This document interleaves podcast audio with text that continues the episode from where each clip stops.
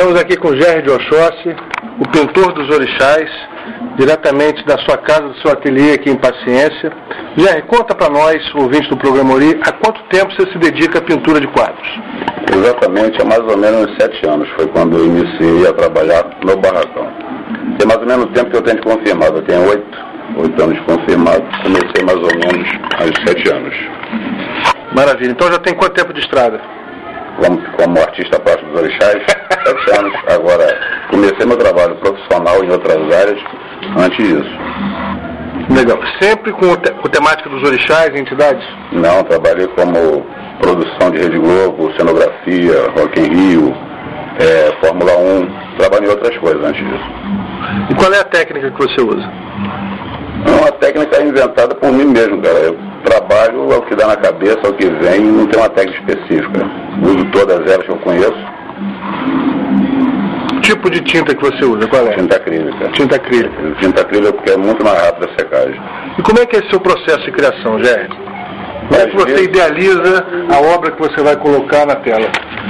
Geralmente as pessoas eh, ligam para mim e pedem especificamente o orixá. Se não, não especificar como ele gostaria que fosse, eu pinto de acordo com o meu conhecimento. Da minha concepção que eu tenho como orixá. Agora, se a pessoa tem especificamente, a pessoa anota no pedaço de papel ou passa pessoalmente e explica como eles querem, né? E sai a imagem. E existe algum tipo de quadro específico que você gosta mais? Não todos, todos. Eu gosto de trabalhar nos maiores. Que eu acho que os detalhes, a riqueza dos detalhes ficam mais, mais apresentáveis. É justamente uma coisa que impressiona muito no seu trabalho é isso a riqueza dos detalhes, né? As cores vivas, as feições que você reproduz nas suas telas, as sombras, as paisagens, a sensualidade da, da, das tuas musas inspiradoras. Que lindo. e como é que é isso? Tem uma musa inspiradora? Tem uma pombagira específica Olha que te inspirou? A musa, a musa especificamente não. A pessoa tem que ter, é, prestar muita atenção na, tanto na natureza, na natureza humana, na natureza em si, porque eu retrato muito paisagem sempre ao fundo de cada pintura. E a natureza humana é importante, cada dia olhar detalhes, ver detalhes, prestar atenção nos detalhes, e que isso é muito importante. E a gente vai levando a vida assim, se aprimorando, melhorando tudo. Eu, meu maior crítico sou eu mesmo. Então isso é importante para me crescer profissionalmente. Nós estamos aqui no teu ateliê, e a gente está impressionado com a quantidade e a qualidade das suas obras. Você pintou todas as pombagiras, é isso? Conseguiu pintar todas? Ainda falta algumas ainda. Tem umas, umas, sem perna aí, umas pernetas, Maria das Sete Bananadas. Mas tem algumas aí, mas é só passar e especificar que a gente pinta. Com certeza.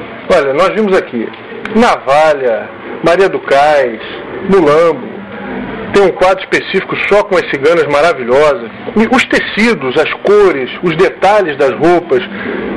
Como é que surgiu isso? Você, você se inspira, você simplesmente observando o cotidiano, ou você tem, assim, eh, teve algum artista no qual você se inspirou? Não, especificamente artista não. Eu, eu, eu tenho inspiração, claro. É, eu, eu, sempre, quando vou pintar um orixá ou uma entidade, seja o que for, primeiro olho para a tela em branco. Se eu ver a imagem, eu pinto. Se não, eu não, não, pinto, não desenho, não faço nada. O que acontece? Geralmente, quadro cigano, como você mesmo especificou, eu muitas vezes pesquiso como esse que está diante de você, isso aqui é um quadro cigano espanhola. O cliente só pediu para pintar todas elas, cada um com uma forma diferente, e que fosse tudo espanhola.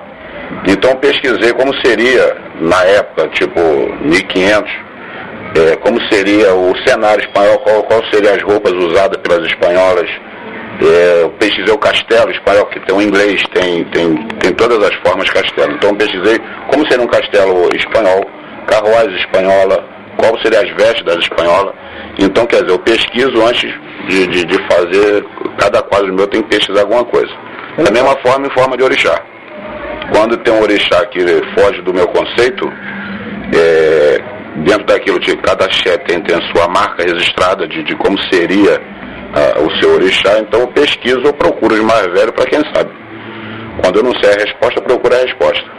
Não, isso é transparente nas suas obras, é. Quando a gente observa aqui, por exemplo, nós estamos vendo aqui o, o retrato de uma tela de. Eu, eu, vi aqui uma de Oxum e Pondar, mãe de Lugunedé. Ah, sim, ela grávida. Ela grávida é, de Lugunedé. O detalhe dos peixinhos, lembrando a é, figura do orixá Lugunedé. É. Tem que é uma ligação de uma, coisa com a outra. E esse eu conhecimento... Eu ela bem jovem justamente por isso, porque reza a lenda que quando ela teve Logum, ela não era uma senhora, mas tem umas qualidades de Oxum atualmente que são senhoras. Então eu tinha que retratar uma Oxum bonita, grávida, né, com todos, é, ela já está com expressão de grávida, porque tem uma expressão diferente. O rosto dela, isso o rosto a gente de grávida. Isso, exatamente. Esse detalhe a gente busca, que não adianta você fazer uma mulher grávida com cara de satisfação de satisfação que com certeza ela estaria com a pessoa que está desempregada e estão passando fome. Então, uma coisa não condiz uma coisa com a outra. Isso é o artista. E tem que sair justamente a expressão necessária. Eu acredito que eu acertei. Não, com certeza. Os quadros do Jack são muito conhecidos, sobretudo porque são expostos aonde os macumbeiros frequentam. O Mercadão de Madureira tem diversas obras do Gerry de Oxóssi algumas delas conhecidíssimas. Eu duvido que um, algum dos nossos ouvintes não tenha visto o Panteão dos Orixás retratado pelo Gerry de Oxóssi lá no Mercadão de Madureira. Aquele quadro famoso, com cachoeira ao fundo, é os orixás todos se banhando. É conhecido como Roda da Oxum. É porque a, a, dona da loja, nesse caso, é, ela, ela, gosta muito de Oxum, então foi o primeiro quadro que foi vendido desse tamanho em Madureira foi esse, Roda da Oxum. E você faz os quadros por encomenda também? A maioria sim. A maioria Madureira, quer dizer, eu vendo para o Mercador de Madureira os quadros pedidos pelas lojas. Vendido, uma vez vendido, volta a ser encomendado outro. Especificamente, tem loja, essa loja aqui no caso é Roda do Oxum. Ah, tem outra loja que é Roda de Orixás. Então não, não tem nada a ver um quadro que eu pinto para uma loja não tem, não pode ser parecido com nenhum do, das outras lojas. Então suas obras são sempre autênticas, você não repete os quadros? Nunca, nem quadro, nem orixá, nada. Sempre está sendo algo diferente. Roupagem, exposição, posição, tudo, tudo é diferente. E diz uma coisa pra gente, Jerry. Quando você pinta os Exus, as pombagiras, tem uma inspiração própria? Eles te passam a intuição de como é que eles querem ser retratados?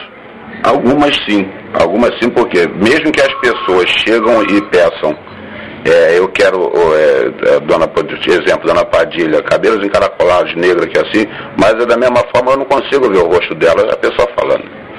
Então, como eu falei inicialmente, eu sento com to, tudo escrito, com todos os detalhes que eu vou pôr, tipo uma coruja em cima de uma árvore, um sapo na, na, na, no pé dela, um gatinho Aí preto. é cheio de fundamento, né? É, exemplo. Então o que acontece? É mais o rosto dela. A expressão dela não tenho. A pessoa não consegue. Se dizer que a morena tem olhos castanhos é uma coisa. Agora, como é que é o rosto dela? Aí, como eu falei inicialmente, eu sento e tenho que ver o risco. Às vezes eu consigo ver, às vezes é de orelhada. Mas a maioria das vezes eu vejo. Esse é moderno. Não, às vezes eu sinto os arrepiozinhos também, algumas coisinhas. Não sou rodante não, mas a gente sente alguma coisa, a presença deles. Não, e a beleza dos quadros, das suas obras, é justamente porque é, a expressão dos orixás faz com que a gente tenha a sensação de que a obra, a pintura, interage com a gente. Você consegue captar isso. Perfeitamente. Da mesma forma como nós interagimos com eles, não? Nós somos espíritas. Nós somos, é, estamos ligados ao candomblé. Então, se o quadro não interagir com a gente, aí não faz sentido. Da mesma forma como nós temos que interagir com eles, quer dizer, uma energia só. Eles e nós é a mesma coisa. Existe algum tipo de quadro que você gosta mais de pintar? Mais, mais orixá ou mais Exu? Eu, sinceramente, eu gosto de pintar todos. Mas assim, especificamente, alguns me dão mais, mais trabalho, outros não. De repente aqueles que me dão mais trabalho eu gosto mais. E além que é um desafio, né? É, com certeza. E além da temática dos orixás, das entidades, dos caboclos, também tem um boiadeiro, um menino aqui maravilhoso. Você também é, se dedica a outra temática? Se for é, cogitada a ideia, porque isso já me toma muito tempo. Eu não tenho condições de, de tipo assim, pôr a igreja católica e procurar fazer santos católicos. Se me pedirem é, é, profissionalmente, eu vou pintar. Agora, eu não me preocupo, por enquanto eu não me preocupo com isso. Quem sabe o futuro. Entendi. Agora conta uma coisa pra gente. Você disse que não é rodante. Trata-se de um Ogan pintor, é uma qualidade nova? Com certeza. Tem Ogan Labê, Ogan Shogun, agora o Ogan pintor? É a primeira hierarquia. a primeira hierarquia é o Ogan pintor. Por quê? Eu também corto e também toco. Agora eu quero ver se eles pintam igual a mim. Olha o desafio da pinta. Esse é o cara, Jerry Doxossi. Agora, Jerry, há quanto tempo você já, já é iniciado no Canoblé?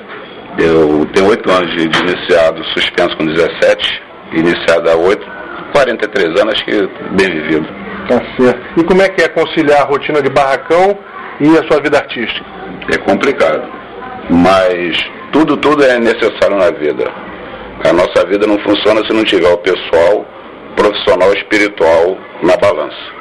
E para me manter isso, eu, eu adianto um pouco quando eu tenho tipo final de semana para ir para o barracão, eu me adianto um pouco no meu trabalho. Trabalho até mais tarde para não deixar os meus clientes na mão. E como é que você vê a repercussão do seu trabalho em relação a, a, ao futuro do candomblé, a importância do seu trabalho para o candomblé? Você tem noção disso? É, noção especificamente não, mas eu gostaria, é o que eu gostaria de ver. Porque, como todos nós, temos as nossas convicções, né? E das nossas é, posições de como ser um orixá ou não. A gente vê o, o candomblé muito, alguns, muito carnaval.